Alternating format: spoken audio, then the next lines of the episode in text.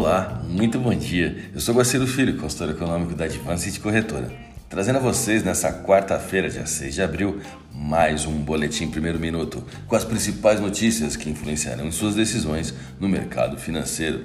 Bolsas mundiais. A bolsa de Xangai encerrou o dia com alta de 0,94%, enquanto a bolsa japonesa Nikkei alta de 0,19%. Mercado futuro norte-americano.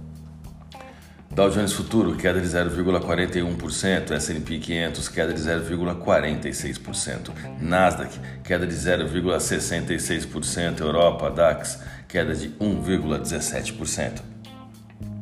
O principal índice da Bolsa Brasileira caiu forte nesta terça-feira, acompanhando Wall Street, com temores de um aperto monetário mais agressivo pelo Banco Central norte-americano diante de perspectivas de novas sanções à Rússia. O dólar deu um salto nesta terça-feira, registrando alta superior a 1%, a mais forte em três semanas, com operadores recompondo parte de posições na moeda norte-americana após uma sequência de quedas que levou a cotação ao menor valor em mais de dois anos. O Banco Central iniciará na quarta-feira a rolagem integral de 14,8 bilhões em dólares de contratos de swap cambial tradicional que vencem no próximo 1 de junho, informou o Banco Central na noite dessa terça-feira.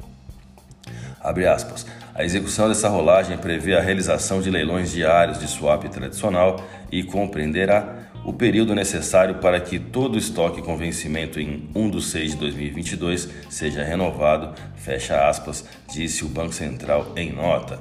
Outra nota, abre aspas. O Banco Central poderá alterar o lote ofertado a cada dia ou mesmo acatar propostas em montante inferior à oferta, conforme as condições de demanda pelo instrumento, sem prejuízo do objetivo de rolagem integral do vencimento. Fecha aspas.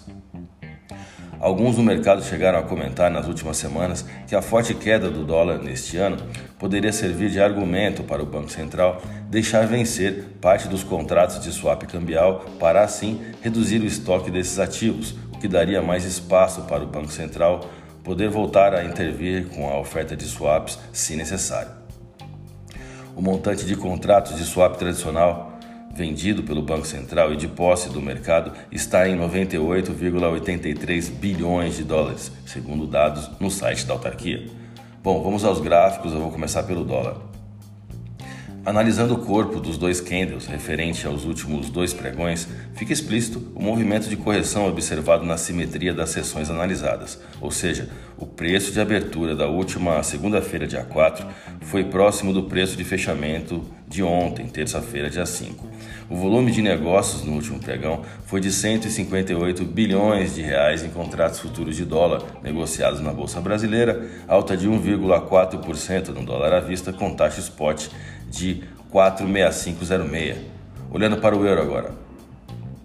A moeda única da zona do euro continua a ter desempenho inferior no espaço do G10, uma vez que os riscos ao crescimento persistem com os eventos no leste da Europa.